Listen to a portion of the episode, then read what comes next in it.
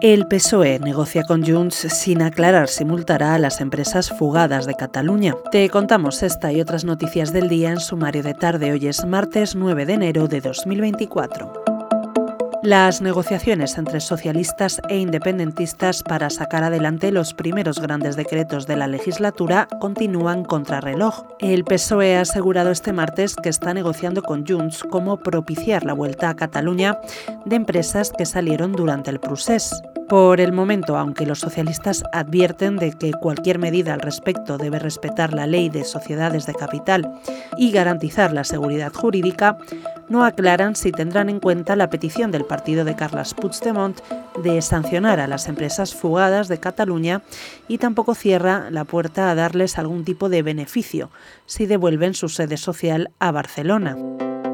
Hoy además en The Objective te contamos que el gobierno impondrá la vuelta de las mascarillas en hospitales y ambulatorios, una decisión eso sí que llega invadiendo competencias de las comunidades autónomas amparándose en el artículo 65 de la Ley de Cohesión y Calidad del Sistema Nacional de Salud tras no haber encontrado consenso en la interterritorial de este lunes. Sin embargo, ante esta determinación impulsada por Sanidad, son numerosos los profesionales sanitarios los que han salido a recordar que no existe evidencia científica que justifique el uso obligatorio de las mascarillas en el ámbito sanitario ni en ningún sitio.